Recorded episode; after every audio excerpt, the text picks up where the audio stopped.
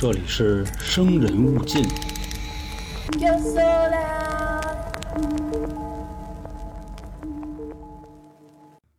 不可不信，也不可全信。其实每次说到这句话的时候啊，你听吧，非常之玄妙。它和那句“不信则有，信则无”不太一样。就他这句话传达的意思呢，就是你怎么你都得信。那这句话啊，如果出在一个普通人的嘴里，你可能觉得好像当一乐；但是如果它出现在一位高僧大德的嘴里，那这个事儿是不是好像就挺严重的呢？今天就给大家带来中国十大灵异故事其中之一，被应该说是信任度啊最高的一个故事，就是上海高架桥的龙柱事件。大家好，这里是由春点为您带来的《生人勿近》，我是都市传说叙述员黄黄。呃，讲一期少一期了啊，兄弟们。不过在这块儿还得跟大家解释一下啊，不是说以后我就不参与《生人勿近》的录制了，不是啊。只不过说从十二月开始，以我这种单人形式给大家讲都市传说的内容就不再更新了，主要是要休息一段时间啊，就是不能这么嘎嘎费嗓子了，也希望各位多多理解。但是咱们的节目啊，肯定都还在，保质保量，大家放一万个心。也是希望春点呢能给各位带来更多、更好、更精彩的节目。同时呢，也希望大家这个多支持。有钱的呢，加个团呀，买个付费节目。暂时不愿意付费的兄弟们呢，也可以多帮忙分享啊、转发呀，好吧？在这儿呢，也感谢各位了。我们全职做这行啊，这就是我们的本职工作，靠这吃饭了。行，这个闲言碎语莫要讲啊，咱们进入今天的故事。关于中国十大灵异故事啊，基本跟大家讲了不少了。其实每一个来说啊，或多或少都有人跟你较较劲，就不信。好比说咱们之前讲的这个华航六幺幺啊，还有成都僵尸上街咬人啊，包括封门村呀、重庆红衣男孩等等。但这次这不一样了，因为呢，这个故事的结尾他就给你摆在跟前儿，就真真的那么看着。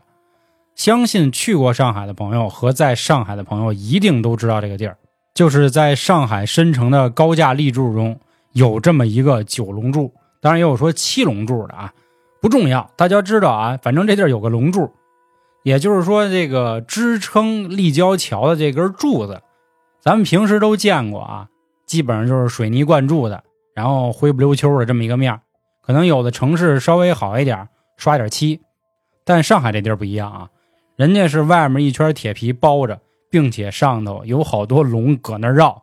如果说上海，咱也别说整个上海啊。至少说，在这一片的立交桥啊，每一个这个桥柱子、石墩子、石柱子都有这龙，那还好说。唯独只有这根主柱这样，那你说谁能不瞎琢磨？也因此啊，就有大师说那句话了：不可不信，也不可全信。那咱们就来说说这怎么回事说，在一九九五年的时候呢，在上海大力发展，当时呢，上海的这个各个大哥们就琢磨。说咱得打造成一流大都市，毕竟呢，之前在上海呢也是数一数二的了。现在咱们更不能落后，这也改革开放了，对吧？当时呢，他们就琢磨说，咱们啊要建一条贯穿市区的这种高架桥。当时成都路和延安路的高架桥呢，就会形成在上海东南西北中这么一个深字形的格局。可是呢，咱都知道，这个不论是造桥造楼啊，都得打地基，你得有一个地儿能支撑着。可是当时呢，在打这个南北贯穿啊，东西南北中中间这根主柱的时候，发现打不进去了。一开始呢，就琢磨说，是不是咱那钻头不灵啊？反正又上点科技，还是不行。紧接着呢，这个大哥着急了，说呀，咱不能耽误了工期。这玩意儿到时候不能提前向人民汇报啊，显得咱们就不鼓励。那怎么办呢？一方有难，八方支援呗，就喊来更多的这个专家学者一块跟着研究。就说啊，你看咱现在啊要打一柱，这柱呢要串着好几根桥。这个说简单点啊，可是呢这怎么也弄不上，怎么回事呢？他们就说啊，是不是这个机器马力不行啊？再或者是不是这个土底下有硬石头块啊？后来呢，有个人说了，说大哥了，说咱上海搁哪儿啊？长三角，咱这地儿的土地啊都是比较暄乎的那种，就不可能打不进去。可那怎么整啊？就又开始啊，就研究，每天要跟那儿钻呀、弄啊，就是不行。眼看着啊，这个交工时间啊离得越来越近。这个时候，他们其中有一个专家说了：“说哥几个，是不是啊？这地儿风水有问题，咱不行找一大仙吧。”其实故事说到这儿啊，已经有很多人都能想到了，这也很正常。在古时候呢，有这么一种习俗啊，当然这是一种恶习，叫打生桩。我之前在《三角铁叫魂》那本书呢，也和大家分享过。咱们一会儿再说说这个打生桩啊。但是当时这专家不一样了啊，其中为首大哥急了，当时就说：“怎么着，兄弟，瞧不起我是吧？说就这么点小事儿，我还办不成了？你这逗我呢？”也有人说了，说哥，咱上大学的时候啊，这个建筑学、地理堪舆，其实也有风水嘛，对吧？这听过咱们之前风水宝地节目的人啊，也都知道永成，永成他们自己也称自己为地理堪舆者啊。我之前学园林选修课里也有风水，所以这是咱们老祖宗千百年啊传下来的一个文化瑰宝。这会儿呢，反正就吵成一锅粥了，就说我操。我就不信，哎，咱继续啊，加足马力，咱就往下干就完了。可是呢，就是不行，实在啊没辙了，病急乱投医了，说咱们请人吧，好吧，咱找点老道，咱找点风水师，反正陆陆续续呢也请了不少。这些人来了之后啊，拿罗盘咵一转呀，然后掐诀念咒啊，就说大哥，这事儿我铲不了，事儿闹挺大。结果这个时候啊有人就想到了。啊，当然，网上有好几派说法啊，有说海龙寺的，这也有说是玉佛寺的，反正是哪个寺不重要啊。有这么一位真禅法师，就说大师得让您来了啊，我们这地儿铲不了了，能用的招式都用上了。大师来这儿之后呢，啊，双手合十啊，念着阿弥陀佛，就围着这个地儿走，一直也不说话。过了一会儿呢，大师睁眼了。这个很多的人当时都在啊，很着急，就问说：“大师到底怎么回事啊？”大师一边摇着头啊，一边说：“哎，我今天啊，肯定得泄露天机了。但是为了咱们上海的发展，为了咱们人类的这个进步，我愿意奉献出自己的生命，尽一份力。”当时有好多人都听慌了，说：“怎么了，大师？这么大事儿？”大师就说呀：“这底下……”是咱上海的龙脉，你们打这个桩子啊，等于干人脊柱上了，那能让你往下打吗？他疼啊，那这是吧？那怎么办呀？大师就说啊，说你放心，我选一个吉日，我呀给你们做点法事，应该就能解决这个问题。反正后来大师选了个良辰吉日，就开始亲自啊做了七天七夜的法事。